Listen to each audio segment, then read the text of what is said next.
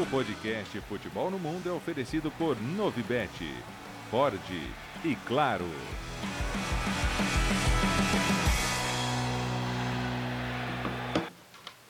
Alô Brasil, lá para você que é fã de esportes, chegamos para os ansiosos, cobrando o nosso horário. Sim, chegamos, estávamos tomando café, conversando, essa parte fora do ar não dá para colocar no ar, né? Então demoramos um pouquinho, só 10 minutinhos. Culpa também do Gustavo Hoffman, que estava ali. É sempre dele. É sempre dele. Porque tem que dar um jeito de fazer ele entrar. É, foi, tava passeando. Onde ele estava mesmo? No treino do Real Madrid, né? Valdebeba. É, tava lá passeando. Não, não é assim, Valdebeba. Se ele faz. Ele... tem... Cadê, cadê, cadê? Chegou, será? Ô, oh, estamos no ar, tá? É o podcast Futebol no Mundo 316 excepcionalmente ou especialmente, vai, ao vivo nesta sexta-feira, porque teremos no final de semana vários clássicos que você vai acompanhar nos canais ESPN e Star Plus. Por isso estamos ao vivo no YouTube e também no TikTok da ESPN você pode participar, nós vamos interagir juntos. E para você que está nos ouvindo nos tocadores, edição especial em vez de quinta-feira, sexta-feira e depois segunda-feira, edição normal. Ah, ele chegou! Onde você estava, Gustavo Hoffman? Tô aqui. Baldebebas. Baldebebas. Novidades lá? Tudo Notícias? bom, companheiro? Cheguei agora há pouco lá do treino do Real Madrid. Aparentemente ele curou todo mundo que estava machucado no Real Madrid. é, é isso? Ih, Ih Hoje Ih, os, os retornos. Arruma o microfone. Arruma o microfone. Liga o microfone, Gustavo. Tá, tá ligado? Vocês estão me ouvindo aí? Um, dois, um, Fala dois, um, dois. Tô falando. Fala mais pertinho, vai. Não, eu tô falando tudo certinho aí. Ah, tá. é, tá. recuperou o Rosselu e o Juri Bellingham, né? Foram as grandes novidades no treino do Real Madrid nesta sexta-feira. Vai com o time, assim, com exceção dos jogadores que estão fora por conta de lesão de LCA, praticamente completo. O Carlo Ancelotti e até deu um prazo de retorno já para o Courtois e para o Militão, ali pela metade de abril. Então é capaz que o Real Madrid termine a temporada só apenas sem o Alaba. Esse sim volta só na, na próxima temporada. E aí, Bira, como estamos? Opa, é tudo tranquilo, tenso para o fim de semana. Tem um grande jogo, um jogo muito importante. É, o jogo mais importante do fim de semana na Europa, confronto direto na classificação entre Sassuolo e Verona. Então tá, né? É mais um, né? Mais, é. um, mais um jogo não, não, importante. Mas, é, mas esse estão empatados ali, né? Quem, quem vencer sai da zona de rebaixamento. Temos muita coisa para falar a partir de agora no YouTube, no TikTok. Você participa a partir de agora. Estou de olho aqui. Mas o destaque no fim de semana, o grande destaque, é o derby de Manchester. Né? É o derby de Manchester, é. é, é. Aliás, o, o, o Haaland, quando vê o, o vermelho pela frente, vê o Manchester United pela frente, então o cara vira uma besta, né? São cinco gols e três assistências em cinco jogos. É, se não me falha a memória, os números são esses. E, e o United que teve uma semana, vai, ruim pela derrota para o Fulham, mas conseguiu avançar na Copa da Inglaterra, vai pegar o Liverpool mais para frente, né? Daqui a três semanas. Então, esse mês de março aí para as competições inglesas vai ser bem pesado. E, e o City tem a tabela mais difícil dos três, né? Então já é o primeiro jogo de um mês de março que para o City promete ser bem exigente. Eu só vou dar uma dica para quem tem quer escrever num blog, ah. é, for, for escrever sobre o jogo assim, né? Para não ficar derby de Manchester, Manchester United, Manchester City, você pode usar o, o tipo derby de Paris, hum. derby parisiense, derby de Madrid, madrileno de Manchester é derby, derby mancuniano. É verdade isso, é mancuniano. Que olha o livro, olha o livro aí, olha o livro. Fica a dica ali para quem for escrever, não quiser tá ficar escrevendo Manchester ali toda hora, escreve que é derby mancuniano. Vai ser um jogaço agora, claramente. Tem um grande favorito no jogo. Não tem, não tem, não, não tem o que fazer nesse momento. A situação dos times é muito diferente, né, Vira? Não, o Manchester City num, num, momento muito melhor que o Manchester United. O Manchester United é engraçado que nessa temporada, às vezes dá uma engatada em uns dois, três jogos ali mais convincentes, bom você fala, opa, será que, tá, será que a coisa tá ajeitando? E daí não tá ajeitando. Né? É, acho que a derrota para o Fulham, por exemplo. Eu até acho que no geral, no geral, o Manchester United de 2024 tem um balanço geral melhor do que o Manchester United que terminou 2023, né? Daquele primeiro pedaço da temporada. Mas ainda é um time que oscila, é um time que não é confiável. E enquanto que o Manchester City é a confiabilidade concretizada em forma de time de futebol, né? Então é evidente que o Manchester City chega como favorito, mas Mas é engraçado que não seria a primeira vez que o City chega como muito favorito contra o United e o United eventualmente faz jogo duro. Né, já teve caso ali, né? O United com o Mourinho ganhou, ganhou do Manchester City, por exemplo, quando Sim. o City era bem favorito. O Solskjaer conseguia uns resultados. É, o Solskjaer também. Então, assim, é. É, o, o, Manchester United em vários momentos aí, mesmo com o Ten Hag contra o Liverpool, que empatou agora é, nessa temporada, o Manchester United às vezes parece meio mortão, assim, que tá mal, mas daí ele chega contra o Liverpool, contra o City, o time se mobiliza de forma diferente, às vezes consegue alguns resultados, nem que seja é, abdicando um pouco do estilo de jogo que o Ten Hag mais gosta, mas consegue competir. Então a expectativa, acho que, do, do torcedor Manchester United é um pouco essa. Aquela coisa do time se mobilizar de forma diferente e conseguir competir. Porque se depender da, da, da razão. Sabe qual é o problema? Ganha. É que nesses últimos anos, quando não compete, fica feio. Quando é. o United não consegue competir, o City passa o carro. O Liverpool também, é, Então, tem, tem, time que quando o rival tá mal, assim, ele ah, dá, dá, ganha, empata. Agora tem time que não. Vê o rival ali para você dar uma nele, dá. E, e, o City nos últimos anos, ainda talvez por muitos anos ali de ser o vizinho barulhento, como chamava o Ferguson, né? Então o City não tem dó, não. Quando vê o United nas cordas ali, ah, ele vai, vai pro cima. nocaute. Ó, domingo, meio-dia e meia, tá? É, deixa o seu like no YouTube, deixa a sua pergunta, o seu comentário e o seu palpite, liberado a partir de agora. Fala, Gustavo. Sabe o que é curioso em relação a esse jogo? É, a diferença de tamanho que existe hoje entre os times, obviamente não entre os clubes, porque quando a gente fala dos clubes, é, o United é muito maior do que o City, mas assim, não tem nem comparação. O City é, falando em tamanho de clube, é muito menor do que o Manchester United. Que a última década, né, desde que o, o, o adquiriu o Manchester, Manchester City e o transformou em uma potência mundial, isso coincidiu com o período de saída do Alex Ferguson e a decadência técnica do Manchester United. E o domínio do City nesses últimos anos tem sido tão grande que a gente vai para um clássico como esse, olha para o United e apela, e eu tô com o Biratã, tô com o Bertozzi, apela para a questão para mobilização em um clássico, é, o time se unir para tentar bater o adversário porque é um clássico, porque tem a porque a cidade vive o jogo porque tecnicamente hoje não, não são times do mesmo nível, não são times que estão na mesma prateleira. É, o City é um dos melhores times da Europa, a gente discute se é o Manchester City ou se é o Real Madrid nessa temporada. São os dois melhores times da temporada, sem dúvida alguma. É, o United não chega, consegue chegar perto disso. O United está sofrendo para conseguir uma vaga em Champions League, enquanto o City caminha para mais uma vez brigar pelo título, sendo o grande favorito na Premier League tendo o Liverpool, acho que como principal é, concorrente também. E aí, é reflexo, e tudo isso se torna reflexo também, na referência dos mais jovens.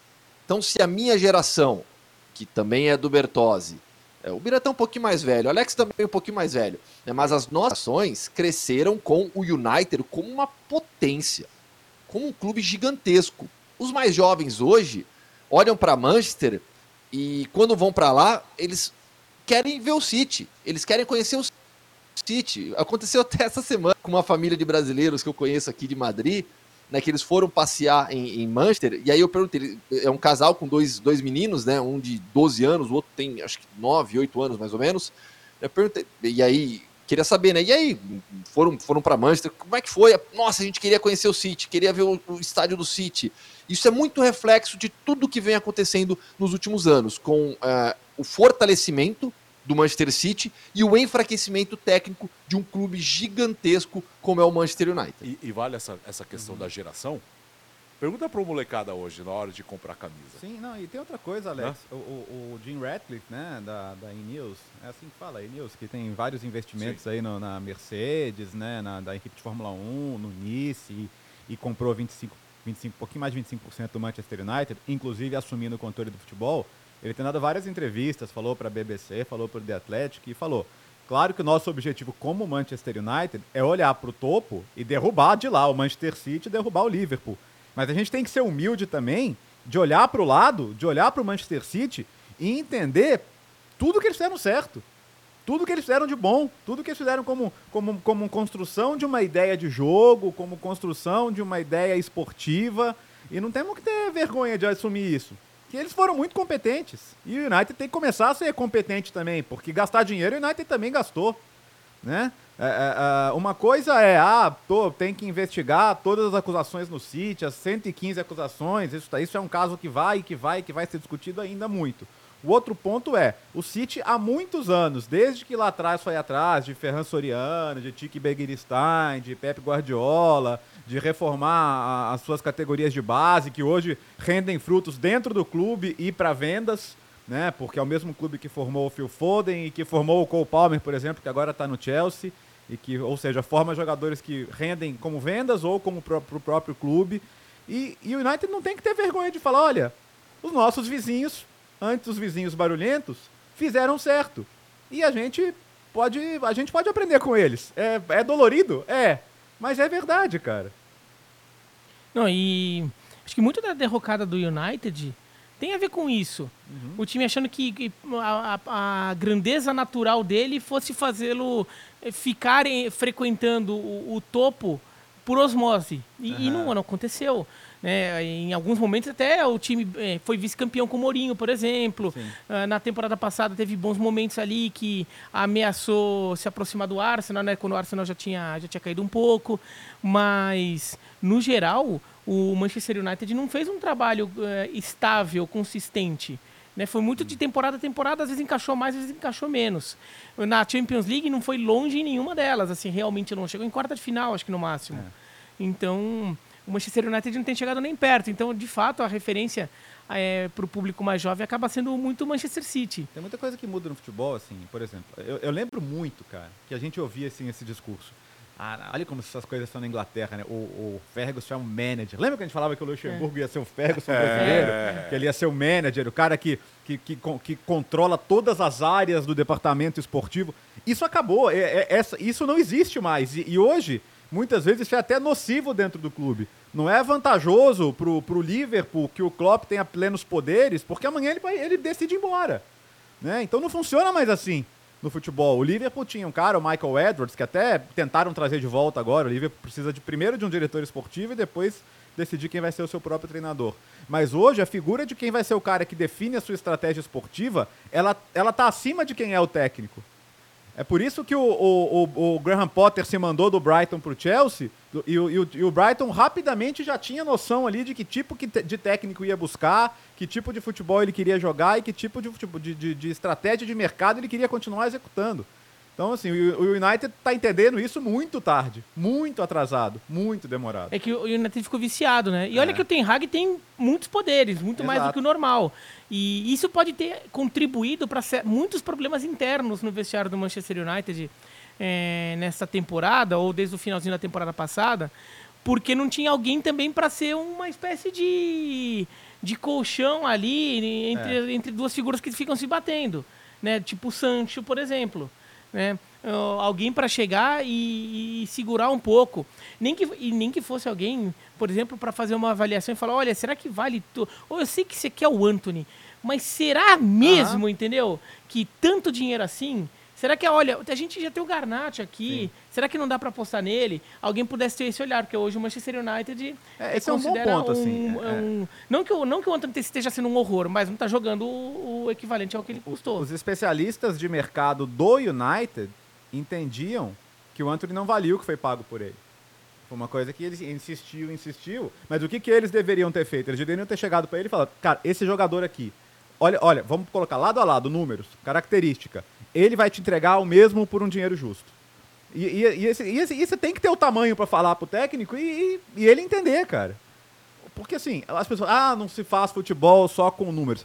Só com números não, cara, mas assim, é impossível você assistir todos os jogos de futebol do mundo. Sim. Então você tem que começar pelos números. Análise de dados não é brincadeira, não é palhaçada. Né? Hoje em dia você, você, você começa na análise de dados. Aí você vai aprofundar, aí você vai ver os jogos, aí você vai mandar alguém para conhecer de perto. Você vai perguntar como é a personalidade daquele jogador.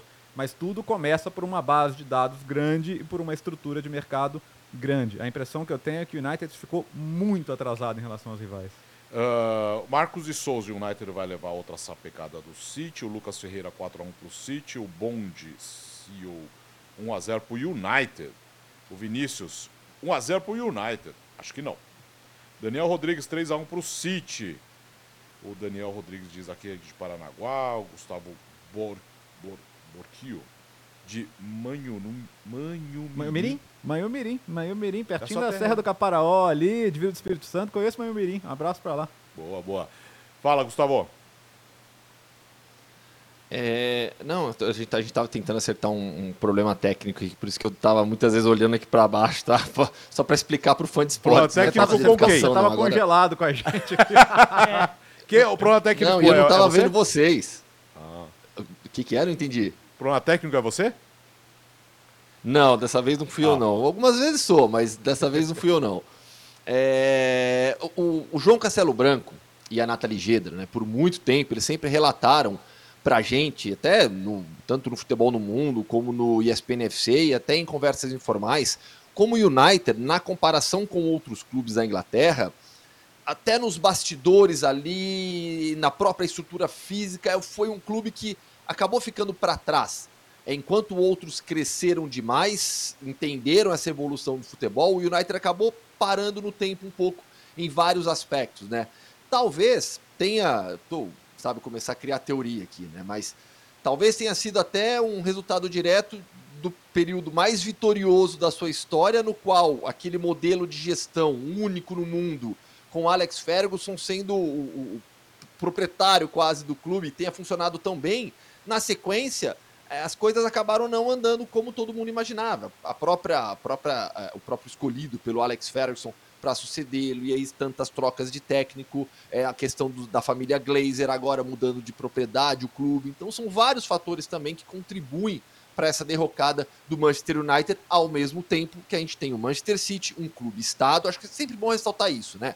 Manchester City, Paris Saint-Germain, esse crescimento desses clubes também se deve ao dinheiro de um estado, um estado que banca um clube de futebol e através desse dinheiro você tem quase que uma fortuna é, infinita. Nos últimos anos, com mais controle financeiro por conta do fair play, mas com muitas denúncias que ainda estão sendo investigadas e o City pode ser punido. Então, assim, feita essa ressalva importantíssima e necessária, coinci- o- a coincidência de períodos é traumática para o torcedor do United. No primeiro turno foi 3 a 0 tá? Agora na bola, como que vai resolver hein, no domingo, hein? Porque olha, o último jogo do United, não contra o Nottingham Forest agora pela FA Cup, mas pela Premier League contra o Fulham, foi assustador, né? Os jogos do United não tem qualquer tipo de controle. A palavra controle, ela não existe. Porque assim, ah, faz dois. Lembra o jogo que foi com o Luton, o Beratã, aqui, que eles fizeram rapidinho 2 a 0 e. e- Foi, Foi, depois foi, tomaram um gol e É, daí foi e, o campo o jogo ficou um caos. É, e os jogos do United normalmente são assim, porque o time tem uma dificuldade imensa para controlar os jogos. E contra o City, tudo bem. Se você funcionar no ataque, ótimo. Se não funcionar, meu amigo, o Haaland vai te destruir. O que ele fez com o Luton agora, cinco gols, e assim, você vai- botar um cara para marcar individual, o Haaland. teve, teve um gol que eu achei até graça. Ele fez um pivôzinho ali, disparou. Deu até dó do, do rapaz que tava marcando ele. Porque é isso, assim, é- é, você marca atrás, o City toca, toca, toca até chegar no seu gol. Você vai adiantar a marcação, é, os caras vão, vão acionar o Haaland de profundidade e aí ninguém pega ele. É, e, e o United, essa semana, o Carragher fez uma análise que até irritou um pouco o Ten Hag, né? Que o United precisa decidir se é um time que vai pressionar alto, que vai, se vai marcar com a, com a última linha adiantada, no- se vai ficar no meio do caminho. Enfim, é, taticamente é uma- é uma, é coisa difícil de resolver. Até porque o cara que vinha resolvendo pro United, o Royland, se machucou. Quando ele finalmente engrenou, ele acabou sofrendo a lesão e se machucando. Então, assim, desculpa o clichê, mas vai ter que su- superar na entrega, na disposição. Se tiver que trazer o jogo para uma área mais emocional, mais, mais travada. é, eu, eu não tenho nada contra, não, cara. É, eu acho que nessa, nessa hora O- o qualquer United- arma vale. O United tem uma vantagem que ele tem menos a jogar. Por, que por mais que o United de, de fato precise mais os três pontos, porque ainda está buscando uma vaga, Uhum. pro nível de investimento do United não conseguir uma vaga na Champions League pega mal. Mas no final das contas, quem tem um sentido de urgência muito maior em relação a, a um- a esse jogo pontualmente é o Manchester City. Porque se tropeça, pode ver o Liverpool abrir vantagem. Né? Então o United pode até trabalhar um pouco nisso, Essa né? Essa ansiedade, né? ansiedade e sentido de urgência do Manchester City. Agora, eu acho que os jogadores que puderem dar saída em velocidade vão ser importantes para o United. Que eu acho que é um time que vai ser empurrado. É. Então, Garnacho, Anthony, Rashford, desses aí, quem, quem tiver no time titular, vai ter que ter saída rápida, porque vai ser desafogo, né? Vai ser desafogo. E olha, o City teve problemas com esse tipo de estratégia contra o Chelsea. Né? O Chelsea ficou atrás e estava desafogando rápido com o Sterling e o Chelsea, o Chelsea fez o City sofrer no primeiro tempo. Ó, de, histórico do City contra uh, United na era Guardiola. 20 jogos, 11 vitórias do City, 2 empates, 7 vitórias do United, 35 gols do City, 22 do United. É, média, média de gols ali do City bem boa, né? 35 gols em 20 jogos realmente impressiona. Vamos ver. É, é um jogo que vai, vai ser sem dúvida bem interessante. O jogo do Liverpool com o Nottingham Forest, ele parece fácil, não é. Sim. É, a gente viu o Forest quase levando o United para prorrogação ali na Copa da, da Inglaterra. E essa história do Everton botou uma pressão a mais no Forest, né? Que o Everton recuperou quatro dos, dos dez pontos que tinha perdido. O, o Everton, assim, vou, vou falar a real para você, o Everton não vai cair. Não vai. Então eu acho que é um adversário a menos. Então eu acho que pro Forest bota uma pressãozinha a mais também. É um jogo chato. Nos anos 70 seria um jogaço, né? É, foi, até, é. foi até mata-mata de, de, de, Copa dos Campeões, quando o Forest era o, era o, era o atual campeão. Mas e na campanha do Bi, né? Na campanha do Bi. A campanha do Bi começa contra o Liverpool, né? Um é. sorteio, assim, na época era aquele, pô, já vai começar com esse jogo. E o Forest passa pelo. Era o Super Liverpool, né? Que também era um time super forte nos anos 70. Mas é um joguinho chato de, de, de encarar nesse fim de semana. Fala, Gustavo. Não, sobre ainda sobre a questão técnica e tática do jogo, é, os jogadores de futebol eles falam muito quando você enfrenta um adversário que é superior tecnicamente, e é o caso desse confronto, a exigência de concentração absoluta, do início do primeiro ao último minuto. Isso é muito difícil. Você manter a concentração o tempo todo, é, a, a, atenção em todas as jogadas, a atenção na sua estratégia definida. Eu acho que o, acho que o que o Carragher falou em relação ao United é, nossa, é análise, acho que de maneira geral que todos têm sobre o time, né? Não é um time definido hoje, não é uma equipe clara taticamente. Enquanto do outro lado é um clube hoje que tem uma filosofia muito clara de jogo. O United não. O United, sob o comando do Ten Hag, é uma equipe absolutamente irregular. Por isso que a gente não confia no time. O time consegue uma boa sequência, vinha com aquela boa sequência com os gols do Hoylund, é, e aí perde um jogo que não deveria ter perdido. Fulham, por exemplo. E, e tem sido assim recentemente, apesar de uma melhora na comparação com o ano passado. Até o que o Biratã falou agora há pouco, que o United desse curto período de 2024 é, mostra mais do que o United da reta final de 2023. Mas é sem dúvida algum jogo pro, pro United, os jogadores dentro de campo manterem a concentração, a atenção o tempo todo para tentar conter o City e aproveitar as poucas chances que provavelmente terão. É, falando da FA Cup, teremos então Manchester United e Liverpool, Chelsea e Leicester, Wolverhampton e Coventry e City e Newcastle, certo? É, o, o, o, Newcastle tirou o City da Copa da Liga lá atrás, no comecinho da temporada, né? E, e, City, e United e Liverpool, o, o, United foi o único time que não tomou gol do Liverpool num jogo na temporada. E, cara, é uma, é uma das coisas que podem salvar o fim da temporada do United no fim das contas, né? Uma campanha aí mais longa na Copa, eliminar o Liverpool, que seria bastante saboroso. Esse, esse sim vai ser quente, porque o United não tem, o United não tem ódio do City. O United se incomoda que o City não era nada e agora tá batendo nele toda hora. Com o Liverpool. A gente discutiu muito isso sobre Milan, Inter e Juventus uma vez aqui, né? Sim. E, e é isso, assim. O United e Liverpool é o maior clássico o... da Inglaterra. Esse é o jogo que ninguém aceita perder. Né? O João Castelo Branco fez uma matéria. Não sei, não lembro se foi uma matéria ou se ele simplesmente fez tipo um povo fala o povo fala, para quem não é, é um jargão jornalístico de quando o repórter vai na rua, ou, ou, no caso no, ah. na porta de estádio, e fica pegando várias opiniões rápidas de, de, de, muita gente. Né? E, então ele pegou vários torcedores do United e perguntou o que, que era. É, acho que o, o, City e o Liverpool estavam brigando pelo título, o que, que eles preferiam, uhum. quem que eles preferiam que fosse campeão, ou quem eles odiavam mais, alguma coisa assim. Né? E. E a maioria falou que odeia mais o Liverpool, é o grande rival. Por mais que eles estejam incomodados Sim. com o City hoje.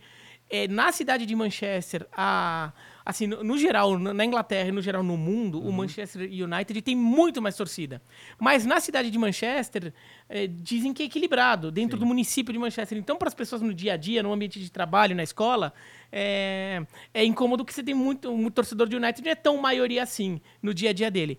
Mas o Liverpool é o grande rival histórico, é o time que, que sempre incomodou muito mais. O Liverpool tá brigando pelo título com o City, Sim. né? E vai esperar que o United faça o favor, né? Então você vai perguntar pro torcedor do Liverpool esse fim de semana: você vai torcer pro United esse fim de semana? Ele vai falar: Vou. Sim. Fala mais alto! Vou. Fala mais alto. Vou, caramba! Tá bom. Vou, vou. Vou torcer pro United. Vou fazer o quê? É, pronto, é isso. Ó, meio-dia e meia, domingo, o Derby de Manchester, na ESPN, no Star Plus, com Rogério Voga, Mário Barra e João Castelo Branco. E teremos na Espanha aí, Gustavo, um jogo tenso, um jogo esquisito. Valência e Real Madrid, o clima é, será. Como será o clima, Gustavo? Pesado, Alex. Com certeza será um clima bastante pesado. É um jogo que, para o Real Madrid, ele tem uma importância grande, porque fora de casa, jogo chato, difícil, sempre é difícil jogar no Mestala. É, o Real Madrid é o líder, não perderá a liderança independente do, independentemente do que acontecer, mas até hoje na coletiva de imprensa o Ancelotti falou, olha, olhando para tudo que a gente tem pela frente na tabela de La Liga, esse é um dos jogos mais complicados, um dos jogos mais difíceis por ser fora de casa contra o Valência. E aí você tem todo esse clima extremamente pesado que antecede o confronto, por conta dos casos de racismo, das ofensas racistas sofridas pelo Vinícius Júnior no Mestala na temporada passada. É... O clima em Valência, por parte da torcida, que eu acho que é o grande problema. É, existe um jornal de esportes lá de Valência, que eu prefiro nem citar o nome, que vem, de certa maneira, colaborando com isso negativamente, vem deixando o clima mais quente, mais acirrado, é, vem meio que provocando a torcida do Valência, né? Com essa ideia absurda de ah, o Vinícius é provocador. É, é, é, é tão assustador isso que ainda tem gente aqui na Espanha que, quando você fala do racismo cometido contra Vinícius Júnior, a resposta das pessoas é ah, mas ele é provocador. E daí? E daí? E se ele for provocador? Dentro de campo, jogando bola do jeito que ele quiser. Isso não dá direito a ninguém a ser racista. Né? E às vezes eu tenho, eu tenho a impressão que tem que. Nem, nem, se, nem se desenhar isso, as pessoas vão conseguir entender. Esses racistas que ainda persistem por aqui. Então, infelizmente, o clima para o jogo tá pesado sim. Hoje, na coletiva de imprensa do Ancelotti, para mim, claramente, ele foi para abaixar um pouco a temperatura porque naturalmente ele foi questionado sobre o tema, foi o principal é, tema das perguntas, a maior, assim, como ele foi bem objetivo na, nas primeiras perguntas, o tema acabou não, não, não, não sendo tão reincidente nas outras questões, né? mas teve ali quatro, quatro perguntas, pelo menos, na coletiva sobre isso. Né? Ele, mais uma vez, condenou tudo o que aconteceu em Valência, ressaltou que é, os, os culpados objetivamente ali foram identificados, punidos, é, mas que ele tá esperando um jogo de futebol, que ele não tá se preocupando com isso, que não teve nenhuma conversa com Vinícius é, nesses dias anteriores, do tipo, calma, vamos, vamos, vamos, vamos com a cabeça boa. Ele fez questão de, de condenar o que aconteceu, não esquecer o que aconteceu, mas agora olhar para frente e falar, vai ser um jogo de futebol, e é isso que a gente espera que seja. Eu, claramente, para mim, o Ancelotti foi para a coletiva de imprensa com essa intenção, de baixar a temperatura. E do outro lado, Bararra eu não vi ainda a coletiva dele de hoje, mas ontem o Bararra deu uma coletiva de uma, uma entrevista, desculpa, para uma rádio de Valência, é, e ele disse algo para mim muito importante que eu ainda não tinha ouvido ninguém do Valência falar. É, ele falou assim: será uma ótima oportunidade para nós mostrarmos quem somos, é, se referindo à torcida na arquibancada. Para mim, de certa maneira, é uma, uma, uma confissão de: olha, sim, erramos, não todos, Claro, óbvio que não são todos torcedores do Valência, mas sim erramos uma parte importante, significativa. Vamos, vamos mostrar agora que nós não somos isso. Então, eu, eu, infelizmente, eu tenho uma expectativa negativa. Eu acho até que dentro do estádio, Alex, a situação vai ficar mais controlada. Porque os torcedores sabem que se acontecer alguma coisa, o Valência vai ser duramente punido. Duramente punido. Mas fora do estádio, eu infelizmente acho que a gente vai ter problema. É, eu não. É, eu queria, eu queria acreditar, eu queria acreditar no fico, ser humano, é, mas. É, é, para começar, é, esse clima inflamado. Então, o Gustavo falou na outra edição, né, que os recente, a recente tragédia lá, o incêndio, vai ter uma homenagem. O, o, clima, talvez nesse primeiro momento, fique um mais de comoção, né? E é uma pena que a gente não é contar com isso, mas a gente tenha que ponderar isso para entender que talvez o estádio esteja num clima menos bélico e, e mais de comoção num, num primeiro momento. Mas a, a, a, o comportamento do Valência, o comportamento da imprensa de Valência, ah. o comportamento desde o do, do episódio, ele é lamentável, para dizer o mínimo. Concordo em não, não dizer o nome do jornal, não dar publicidade. Fica claro, fica claro que eles só querem realmente causar. E essa semana a agência F teve acesso ao depoimento do Vinícius E quando eles chamam o Vinícius de mentiroso, na verdade quem mentiu foram eles. Porque eles disseram, e a fonte seria, sei lá, o advogado de defesa, que o Vinícius disse que foi ofendido por toda a arquibancada. E o que ele disse foi que percebeu ofensas, percebeu ofensas em toda a arquibancada. São coisas totalmente diferentes. Ah, você percebeu de onde vinha? Sim, percebi que vinha de, de toda a arquibancada. Não foi toda a arquibancada me ofendeu. Né? É, é, já, começa de, já, já começa de uma distorção aí do que foi dito no depoimento. Então, assim, é... e os jogadores do Valência essa semana estão assim: ah, ele vai sentir a hostilidade do ponto de vista esportivo. Onde você vai traçar a linha, cara? Onde vai terminar uma coisa e vai começar outra, entendeu? Para virar aquela coisa de, ah, não, não era mono, era tonto, vocês que entenderam ah, mal, né? Então, assim, eu acho que eu, eu acho que a cama tá feita. Eu acho muito difícil controlar 40 mil pessoas. E eu não tô nada otimista. Infelizmente, não tô nada otimista. Eu acho que o clima vai ficar pesado, vai ser ruim. E, e assim, eles vão fazer de tudo para que ele se descontrole, porque ele já tem essa fama de que, de, que, de que provoca, de que revida.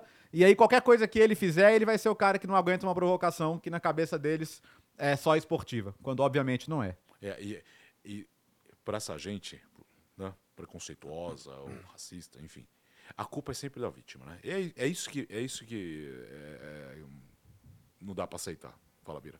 É, eu também não tô otimista, não. Hum. Eu também. Eu acho que vai ter fora, vai ter dentro. Até acho que fora vai ser mais generalizado do que dentro, mas acho que dentro do estádio vai ter também.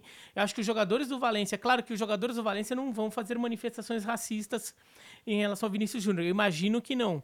Mas eu imagino sim que eles tentem provocar, tentem cutucar, tentem desestabilizar o Vinícius Júnior, que talvez já esteja sendo alvo da arquibancada em, de, em determinado é. momento do jogo. Então eles vão considerar isso, porque o que eles mais querem é mostrar que o Vinícius Júnior é um cara de cabeça fraca.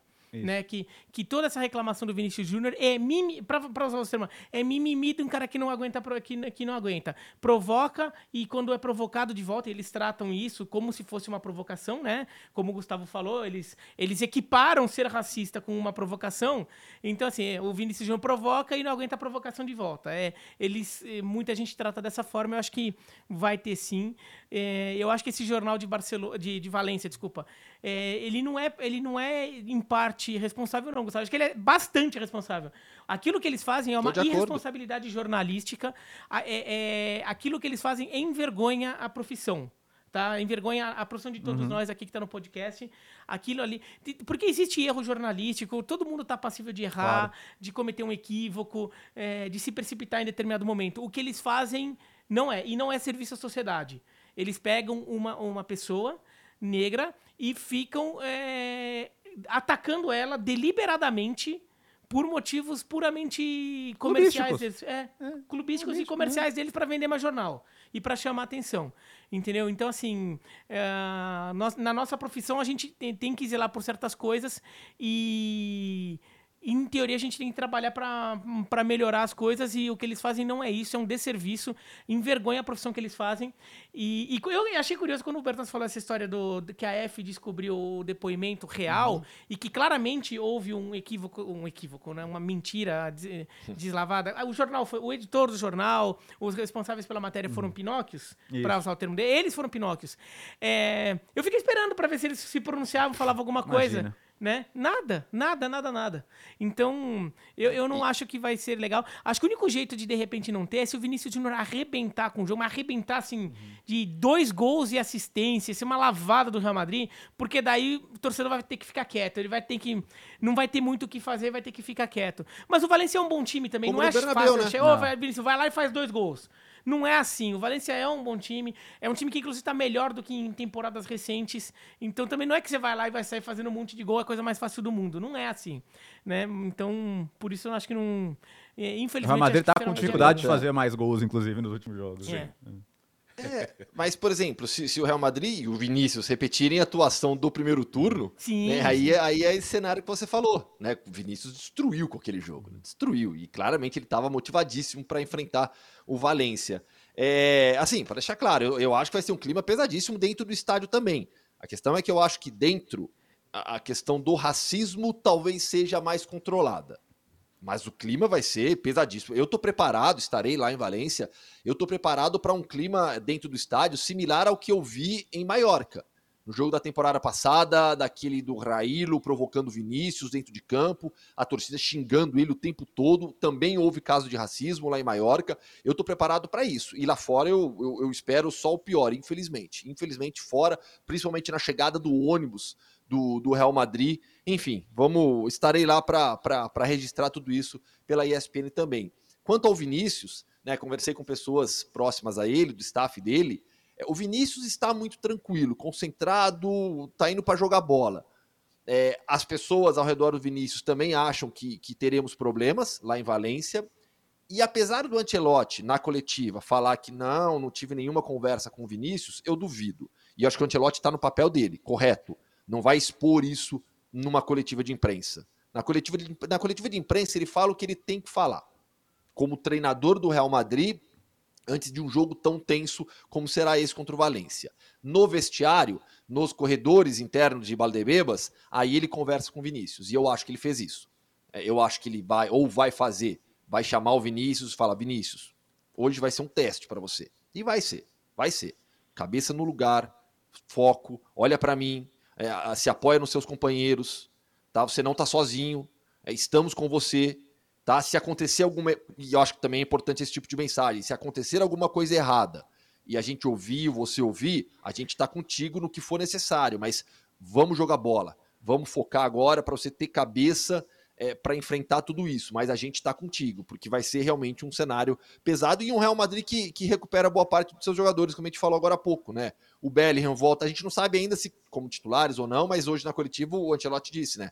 Bellingham de volta, o Rossellu treinou também, o Camavinga e o Carvajal voltam de, de suspensão, então é um Real Madrid muito forte também para jogar contra o Valência. É bom lembrar rapidinho que o Valência se irritou com a exibição dessas imagens na cerimônia é, da bola de ouro. É, Para você que está nos tá? vendo, o Valência protestou contra a exibição dessas imagens, que são imagens reais Sim. na cerimônia da bola de ouro, né? E que o Valência não permitiu a entrada de uma equipe de documentário para registrar o jogo de, do fim de semana. É inacreditável, né? 5 da tarde, você vai conferir na ESPN também no Star Plus, Valência Real Madrid. Clima promete ser bem esquisito. Uh, aliás, antes, falando, o Gustavo falou no Mallorca, mas antes, é, deixa o seu like, tá? Deixa o seu like, seus comentários. Aliás, uh, fechando a enquete aqui do. Eu tô com o YouTube e o TikTok aberto. Boa. Uma pessoa um pouquinho confusa, assim, eu, né? Aliás, uma, uma resolução que ah. eu fiz para 2024, ah. e não sei se vai dar, porque já estamos em março, ah. é, é, é, me familiarizar mais com o TikTok. É, o Gustavo disse que nós somos os mais novos, né? Então, acho que ainda está em tempo. Não, eu comecei a usar. Eu comecei é? a usar, Bertol, só que o TikTok. Tô, ah. Eu uso bastante tá, e, e, e, tem um bom retorno lá. Eu só que eu tô seguir, usando então. o TikTok como é, meu meio de comunicação com o público é, latino e espanhol, né? Eu, eu só publico conteúdo em espanhol no TikTok, que são basicamente as é. entrevistas que eu faço. Nossa! Desculpa, desculpa, tá? Eu ia te seguir, eu ia te seguir, mas agora também não vou, não. Não, e agora eu vou parar de te seguir. Eu vou também. Vai perder Qual seguidor. Problema, não, porque você já definiu que eu não sou o público-alvo é, do nós, seu TikTok. Não, nós não somos o seu público. ah, hoje eu publiquei lá uma. Hoje eu publiquei, por exemplo, eu gravei o, o treino do Courtois. Meu, o Courtois tá assim. Você olha o treino dele, você acha que ele vai jogar amanhã, né? Obviamente não vai, né? Mas tá treinando assim, em plenas condições. Já o Ancelotti disse, na né? metade ali de abril ele tem expectativa que o Courtois e o Militão voltem. Ó, no YouTube aqui, o, o palpitão agora há pouco deu City, tá? 78%. Deixe seu like, os seus comentários. Ainda tem mais meia horinha de programa aqui. Falando em Mallorca, decisão da Copa do Rei, Gustavo.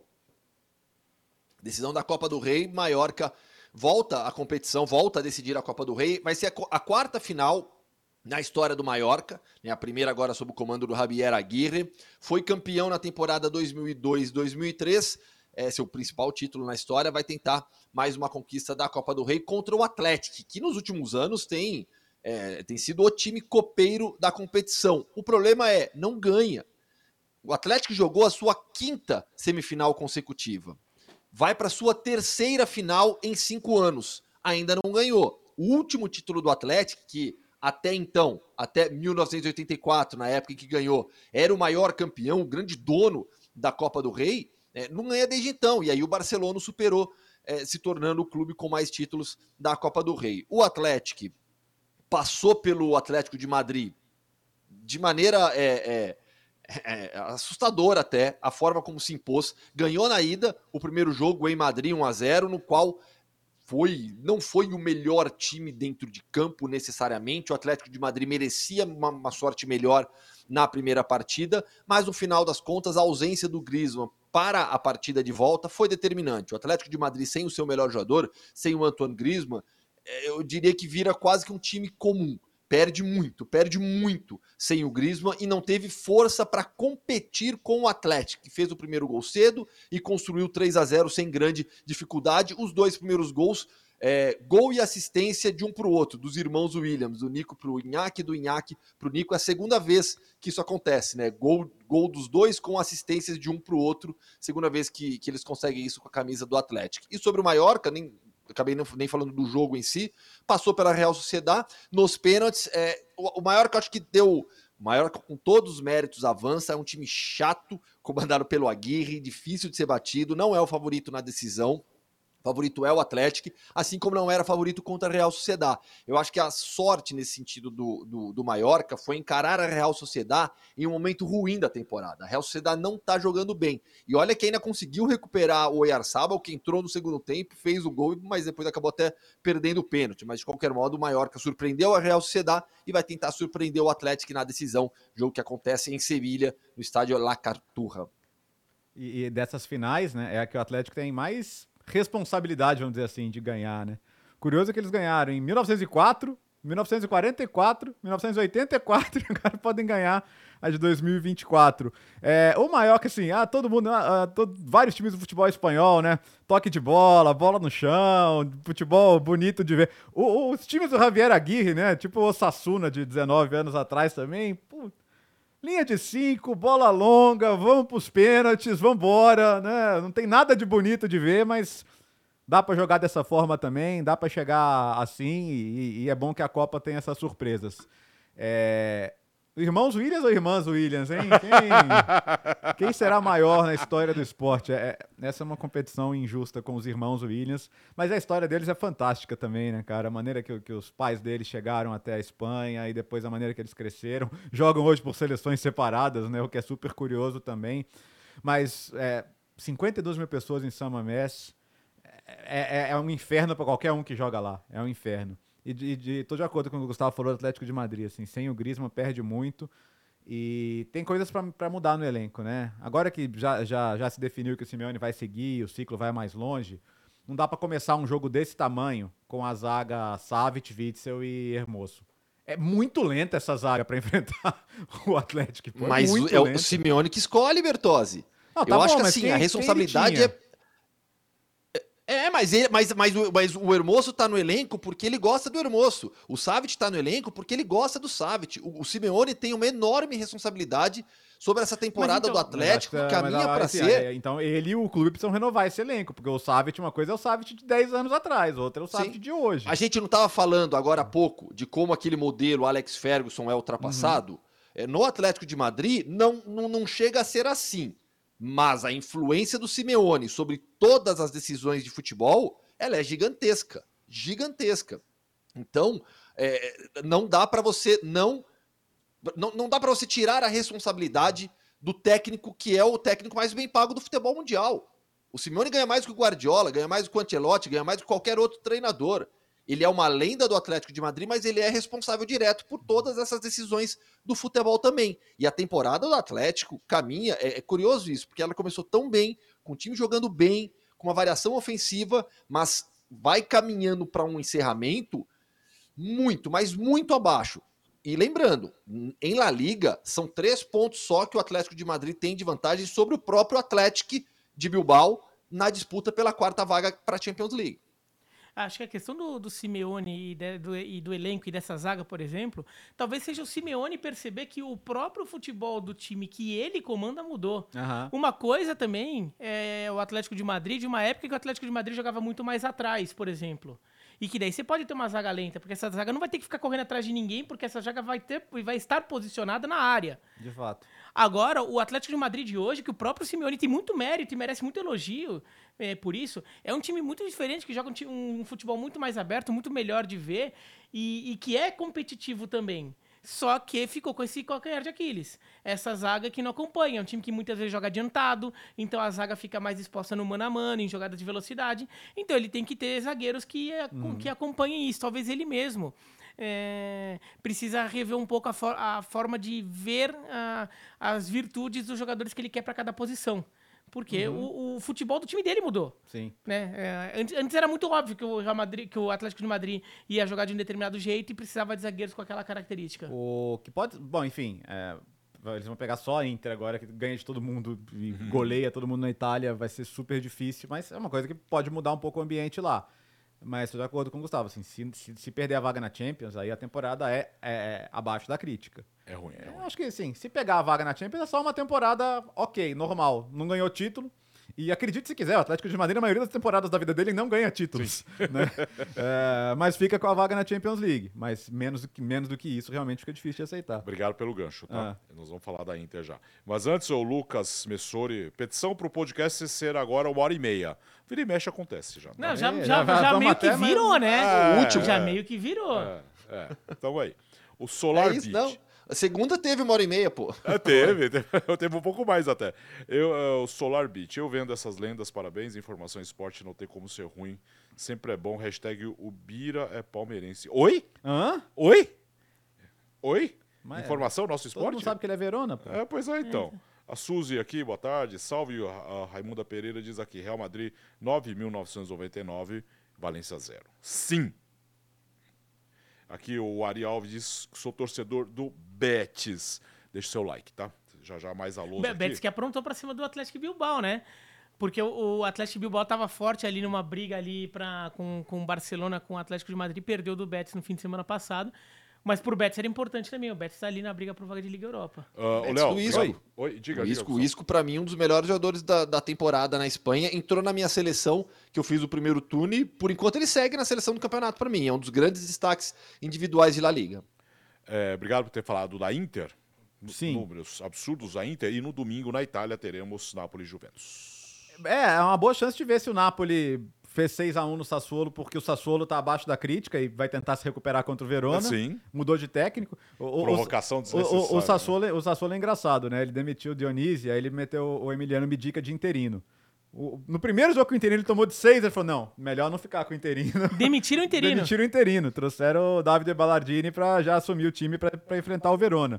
E aí pra gente ver, né? Se contra a Juventus o Napoli vai, vai, enfim, mostrar que de fato começa a melhorar. Até porque daqui a pouco tem o Barcelona, né? E é bom o Napoli realmente melhorar, porque o Napoli caiu do céu. Caiu do céu, não, caiu do pé 12,5 aquele empate uhum. contra o Barcelona no primeiro jogo lá da, da Champions League.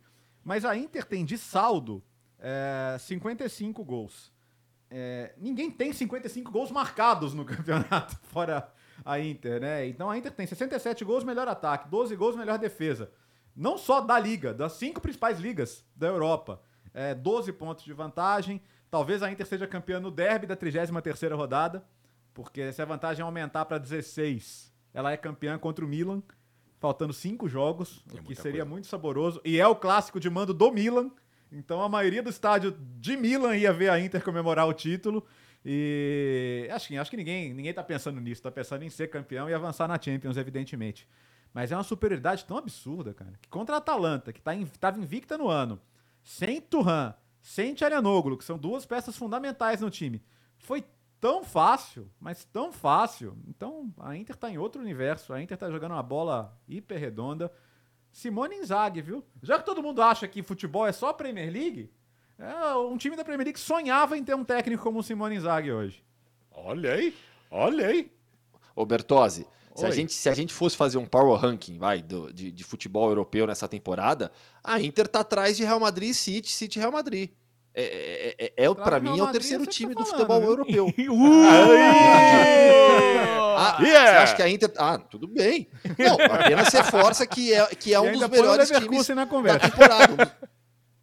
Não, não, mas eu, eu, assim, o Leverkusen é, é, é tá jogando demais. Acho que a gente teria. O problema é que Leverkusen e, e, e Liverpool, que eu acho que para uhum. fechar um quinteto, uhum. não estão na Champions League. Então a gente Sim. perde a referência dos confrontos na Champions, que Inter, Real Madrid e City tem. Mas são cinco, vai. A gente amplia para cinco, aí acho que não tem muita controvérsia. Falar em Real Madrid, Manchester City, Inter, é, Leverkusen e Liverpool. Sabe? E aí não tem muita discussão, mas a Inter é um dos melhores times do continente nessa temporada, mas fácil, fácil. E tem tudo para eliminar o Atlético de Madrid. Não, a, a Inter, de fato, é um dos melhores times da Europa. Já, as pessoas têm que se acostumar com essa ideia. E a forma como atropelou a Atalanta, a Atalanta é um bom time. A Atalanta tá brigando por vaga na Champions League pelo, no campeonato italiano. É, tá nas oitavas de final da Liga Europa, foi primeira colocada no seu grupo, no, num grupo que tinha o Sporting, que é um time forte, eles vão voltar a se encontrar, inclusive. É, a gente até vai falar do Sporting rapidinho, mas foi atropelado, assim, foi, foi, foi outro patamar ali, como diria o Bruno Henrique, Né? não teve briga. Né? A, a Inter tá muito bem na defesa, é um time que toma muito pouco gol. É, o ataque é avassalador, me- perde o Marcos Thuram, continua forte, então é um time que é, tem uma queda de nível ali, mas é, tá, tá se provando capaz de, de, de se adaptar a algumas perdas em determinados momentos para continuar forte. E é que esse jogo contra o Atlético de Madrid é em Madrid, a Inter não fez uma grande vantagem, podia É. ter feito uma vantagem maior, então vai ser complicado. O Atlético de Madrid ganhou do Real Madrid duas vezes na temporada, por exemplo. É, então ganhar da Inter não é, uma vergonha. É, bom você falar isso, Biratã, porque daqui a pouco eu sei que tá- tem gente esperando esse jogo da volta em Madrid. Porque a Inter pode ser eliminada, tá? Sim, O ué. Atlético de Madrid é fortíssimo em casa. Se o Griezmann voltar, ele tem mais chance, evidentemente. Mas pode. Que seja um 2 a 0 que seja um 1 a 0 e pênaltis. É, é, é um resultado absolutamente possível, plausível e que em nada altera a nossa avaliação da Inter como um dos melhores times da É o temporada. atual vice-campeão europeu, inclusive, né? Não vamos esquecer que é o é, atual vice-campeão da Europa. Tem, tem jogo da Inter que podia ser o Sommer no. O Sommer tá fazendo uma ótima temporada, tá? Mas tem jogo da Inter que podia ser o Sommer no gol ou o Biratã no gol, que o resultado ia ser o mesmo. O Júnior Melo diz aqui: abraço pra você, Bertozzi. Se renda ao suco do TikTok. Ah, boa. Falando tá. aqui no Bom, TikTok. eu preciso entender, eu preciso entender como é que edita vídeo pra poder funcionar melhor. É. Não, mas ó, mas não precisa ficar. Eu, eu, eu não gosto, eu nem apareço lá no TikTok. Eu acho um saco ficar gravando eu o vídeo assim. Ah, então você não posta Legal é dancinha? conteúdo. Não, não, não. Isso é um erro também. isso. O pessoal fica falando, ah, TikTok é dancinha. Não, é conteúdo lá. Cada um consome o que quiser. Eu, por exemplo, não gosto nem de aparecer, que eu acho um saco você ficar se gravando, né, falando um monte. Bota conteúdo que é muito mais legal. É porque o pessoal vai achar que é o Guiri. É, n- não queiram ver o Gustavo Hoffmann dançar. É, aliás, anos atrás, né, É. tivemos uma. Aconteceu, aconteceu. Aconteceu. aqui, Aconteceu. é, procurando no arquivo da. Ó, o Bira, Portugal agora. Teremos um final de semana Porto e Benfica, mas um destaque também para a taça de Portugal. É, a Taça de Portugal que teve um jogo da semifinal e um jogo das quartas de final nesta quinta-feira, porque Santa Clara e Porto se enfrentaram em jogo único das quartas de final, porque tinha sido é, é, interrompido por chuva. Sim. Então o jogo começa aos 20 e poucos minutos do primeiro tempo. E no primeiro lance saiu o gol do Santa Clara. Né? O jogo parou com 0 a 0 e acho que o Santa Clara ficou treinando aquela saída no lateral. E daí já tava tudo ali pra Tudo babacu do é. Santa Clara. É, depois o Porto virou. é, e... Você conhece o Biratão, o ovo, o ovo pra Santa Clara? Hã? Você não conhece isso? Hã? Eu aprendi quando eu era criança. Quando, quando, você, quando você quer que a chuva pare, você pega um, um copo vazio, coloca um ovo dentro e fala que é pra Santa Clara. E aí a chuva para. Aí uma vez a gente fez, eu e meus amigos, a gente fez isso lá em Campinas. Deu certo e começou uma estiagem em Campinas. Ficou tipo meses sem chover em Campinas. É que o jogo foi interrompido por causa de chuva, Santa Clara e tal. Eu lembrei do ovo, ovo pra Santa Clara. Meu Deus! Não, eu prefiro o pastel de Santa Clara, que é feito à base de ovo. Boa, Que é feito à base de ovo. Sim. Se bem que eu não sei se esse Santa Clara do pastel é, Santa, é Santa Clara em Coimbra ou é Santa Clara em, nos, nos Açores. Mas. Mas o grande jogo foi o jogo da noite, né? Foi o Sporting e Benfica, que esse já valia como jogo de ida da semifinal. O Porto se classificou para enfrentar o Vitória de Guimarães na semifinal. E a semifinal é ida e volta. O jogo foi no Alvalade. Foi um grande jogo, como todos os clássicos portugueses, entre Porto, Benfica e Sporting. Vale muito a pena de ver, porque são jogos taticamente muito ricos, tecnicamente bons, são bons times. Mas assim, é, parece que você tá vendo Libertadores dos anos 80 ali. O bicho pega. Né? A torcida tá sempre muito quente, muito exaltada. O árbitro não tem paz. Não adianta ter VAR que o árbitro não tem paz. Então, um jogo muito quente, mas jogado em alto nível, tático e técnico. O, o jogo terminou 2x1 pro, pro Sporting.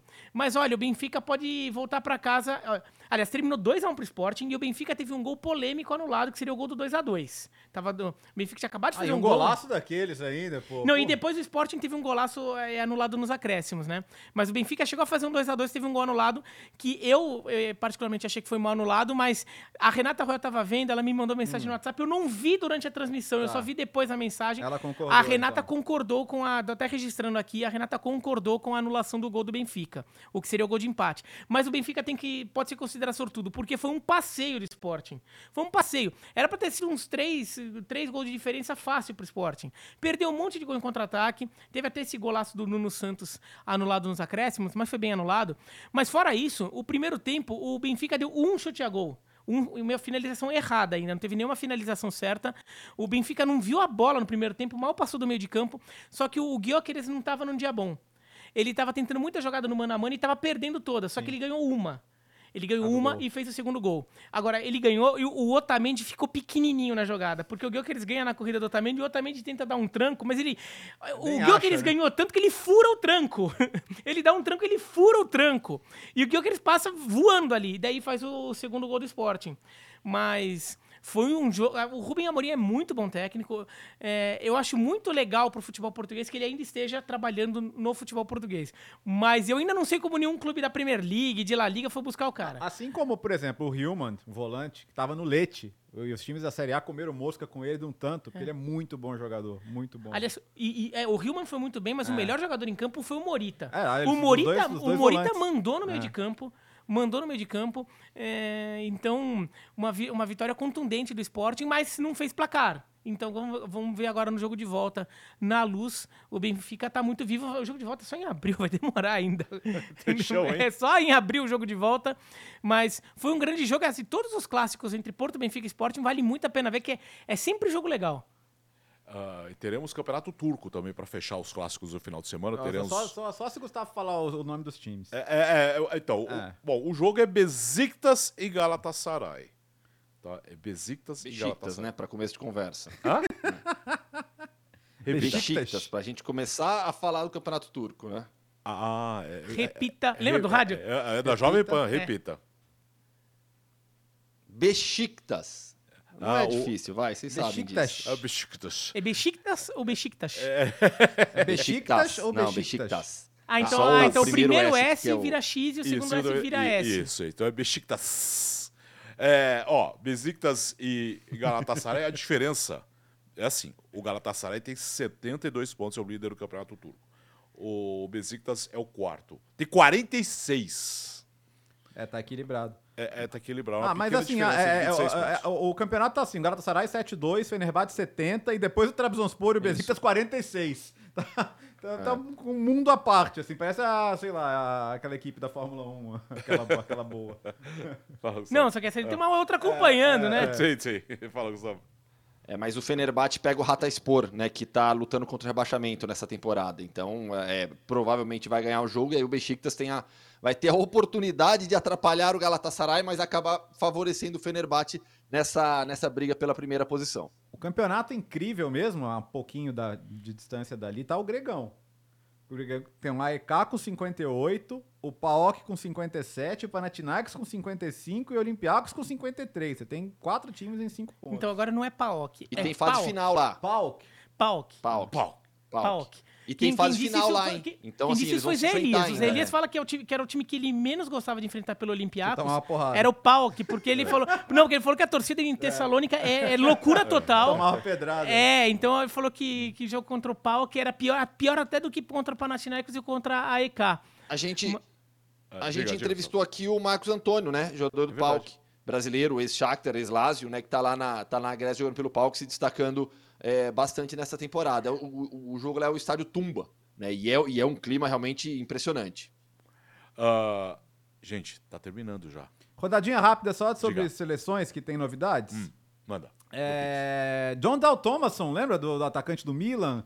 É, campeão da Champions, era reserva do Shevchenko em Zag lá, campeão da Copa UEFA com o Feyenoord. Novo técnico da Suécia. Nossa. Um, um dinamarquês assumindo a Suécia. Isso é, time- isso é praticamente um argentino assumindo a seleção brasileira. Né? Então vai ser bem interessante ver como é que, Mas, como é mas que isso vai dá funcionar. pra se comunicar. Eu me lembro, é, é, assim, Ah. nada a ver com esporte. Uma notícia que eu vi, eu, na época que eu trabalhava com urbanismo, então eu ficava seguindo muita notícia de Hum. noticiário local dos lugares. Daí eu achei uma notícia na, na Suécia, em Estocolmo, eles prenderam um cara por embriaguez. Ah. Porque ele, ele viram um cara, viram um cara lá, tava embriagado, não entendia direito. Daí na verdade era um dinamarquês sóbrio. e é verdade a notícia! É verdade! É porque as línguas são parecidas, mas parecidas, mas tava um pouco diferente achava que ele tava falando Ele tava embolado. Tava falando embolado e era, de- mas que, era, que, era, que era sueco, mas era um Coincidentemente ou não, para não achar que ele estava bêbado, ele falou: vou falar em dinamarquês na primeira entrevista e prometo o quanto antes me comunicar em sueco. Vai ver que foi É, isso. Pra não então, acharem que ele tava é, bêbado. É, mas é, mas é interessante. Até porque assim, o futebol dinamarquês é tido historicamente como um futebol vistoso e o sueco não, ainda mais as últimas seleções suecas, né? Bem pelo contrário. E é, o ex-técnico da Suíça, o Vladimir Petkovic, assumindo a Argélia, que decepcionou agora na Copa Africana de Nações. Petkovic, pô, campanhas muito boas com a Suíça, euros, tirou a França na última Euro, é, então Copa do Mundo, é, tem uma certa história, foi campeão com a Lazio naquela histórica Copa Itália contra a Roma também em 2013. Mercado das seleções agora que, enfim, algumas seleções que não se classificaram para Euro ou que foram mal na Copa Africana, Copa da Ásia, tá bastante movimentado também. O, o Guidetti não tá mais na seleção sueca, né? Acho que não. Não, porque lembra que uma vez que a Suécia ganhou um torneio de base da Dinamarca, e dele deu aquela entrevista, Ah. falou que nós provamos quem manda aqui na Escandinávia, e sei lá o quê, daí ele, ele sai falando tudo em sueco lá, não dá pra entender nada, mas eh, ele tava agressivo com os dinamarqueses. Terminou o podcast Futebol no Mundo 316. Olha, faremos mais programas ao vivo, mais lives, Boa. viu? Vai ser legal. Em momentos oportunos, de clássico, grandes jogos, nós estaremos aqui sempre no YouTube e no TikTok da ESPN. Tchau, Gustavo. Boa viagem amanhã. Valeu, obrigado. Amanhã, então, Valência e Real Madrid na programação dos canais ESPN e Star Plus. É, segunda-feira apareça. Valeu, Bira. Valeu, até segunda-feira. Valeu, Léo. Até segunda. É, você tá, vai passear o fim de semana, né? Tá de folga, né? É, não sei ainda. não, eu tô, Mas tô é de folga. Eu tô de folga, tô de folga. Mas Eu- não vou passear, não. Você estará em Tottenham Palace nesse sábado. Estarei. E eu estarei no Mosaico. O Mosaico deste sábado no Star Plus. O Mosaico terá seis jogos. Seis jogos. Seis jogos do Campeonato Inglês ao mesmo Vai ser, tempo. vai ser aquele mosaico grandão, assim, É, né? eu- Não é aquele que fica atrás do gol, assim, vai ser aquele que fica na lateral do campo, assim, né? Vai ser legal. Obrigado, Brasil, pela audiência no TikTok, no YouTube, no tocador para você que está nos ouvindo. Bom fim de semana. Segunda-feira estaremos de volta com a edição tradicional, a edição 317, com o final de semana da Europa. Valeu!